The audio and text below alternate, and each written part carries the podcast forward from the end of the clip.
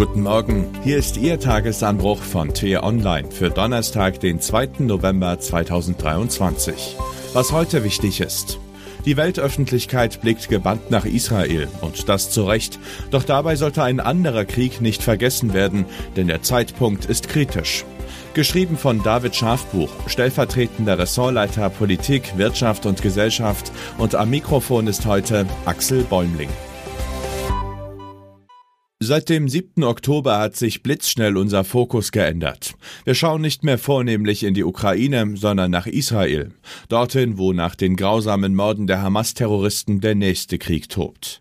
Und damit stellt sich die Frage, bricht das der Ukraine im Kampf gegen Russland möglicherweise das Genick? Auch wenn der Krieg in der Ukraine nicht mehr das Topthema ist, eine Pause hat er nicht eingelegt. Dass sich unser aller Fokus verschiebt, ist dennoch verständlich. Unsere Augen können nicht überall sein, bei solch furchtbaren Nachrichten ist das vermutlich auch gut so.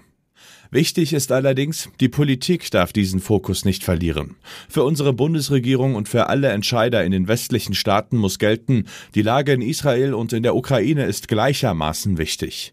Und wer die vergangenen Monate betrachtet, muss streng genommen sagen, die Ukraine wurde wohl nicht zu viel, sondern eher militärisch zu wenig unterstützt.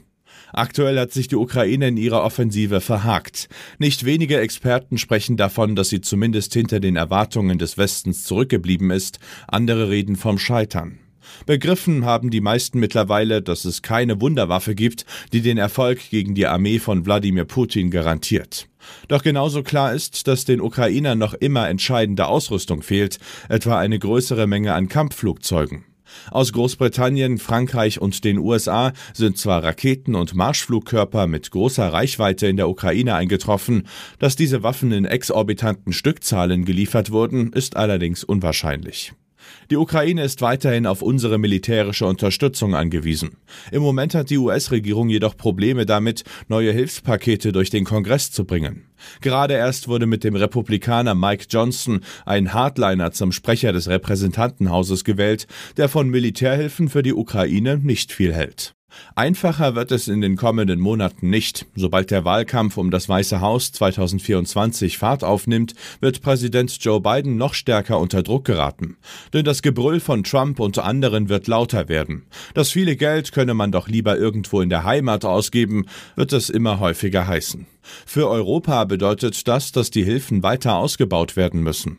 Doch auch hier sieht es nicht gut aus. Deutschland und weitere Staaten sind nicht in der Lage, einen Ausfall der Amerikaner vollständig zu kompensieren.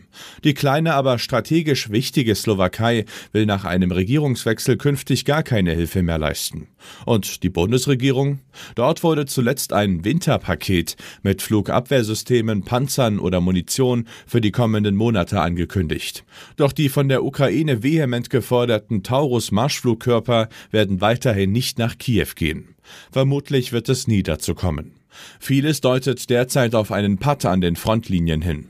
Doch das kann schnell zugunsten Russlands kippen, sollten die Waffenlieferungen ins Stocken geraten. Ohne einen Fahrplan für das kommende Jahr könnte das dritte Kriegsjahr zum entscheidenden Wendepunkt werden. Auch Russland mag aktuell Probleme mit Munition, Ausrüstung und noch mehr mit der Moral seiner Soldaten haben.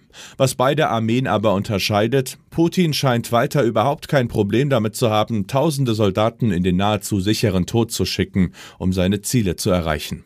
Russland hat mindestens 150.000 Tote verloren. In jedem anderen Land hätten solche Verluste den Krieg beendet, sagte der ukrainische Oberkommandant Valery Salushny dem britischen Economist.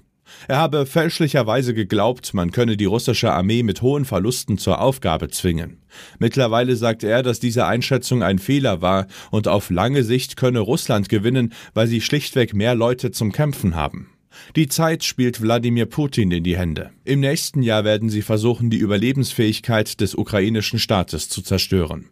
Sie hoffen, den politischen Willen des Westens langsam zu erschöpfen, sagte der bekannte US-Militäranalyst Michael Kaufman vor kurzem dem Spiegel. Das gilt es jetzt mit aller Macht zu verhindern. Was heute wichtig ist. Es ist eine Sensation. Heute ab 15 Uhr wird die Welt etwas hören, womit wohl kaum jemand mehr rechnen konnte. Now and Then heißt der Song, der dann veröffentlicht wird, und er stammt tatsächlich von den Beatles. Wirtschaftsminister Robert Habeck reist nach Großbritannien und trifft dort nicht nur seine Amtskollegen, sondern wird auch auf dem Gipfel zur künstlichen Intelligenz erwartet. Am Abend soll dort auch der britische Premier Rishi Sunak auf Elon Musk treffen. Bürgerdialoge sollen Bundeskanzler Olaf Scholz angeblich deutlich wichtiger als Gespräche mit Journalisten sein. Heute nimmt sich Scholz 90 Minuten Zeit, um mit Menschen in Mannheim zu sprechen. Und was ich Ihnen heute insbesondere empfehle, bei uns nachzulesen. Weltweit stellen Kriege und Krisen den Westen vor große Herausforderungen. Besteht die Gefahr eines Flächenbrands? Historiker Sönke Neitzel zieht im Interview mit Kollege Simon Kleven Parallelen zur Phase vor dem Zweiten Weltkrieg. Den Link dazu finden Sie in den Show Notes und alle anderen Nachrichten gibt es auf t-online.de oder in unserer App. Das war der T-Online Tagesanbruch, produziert vom Podcast Radio Detektor FM. Uns gibt's auch morgen wieder. Und am Wochenende blicken wir im Podcast Diskussionsstoff in einer tiefgründigen Analyse auf ein aktuelles Thema. Hören Sie mal rein. Vielen Dank fürs Zuhören und Tschüss.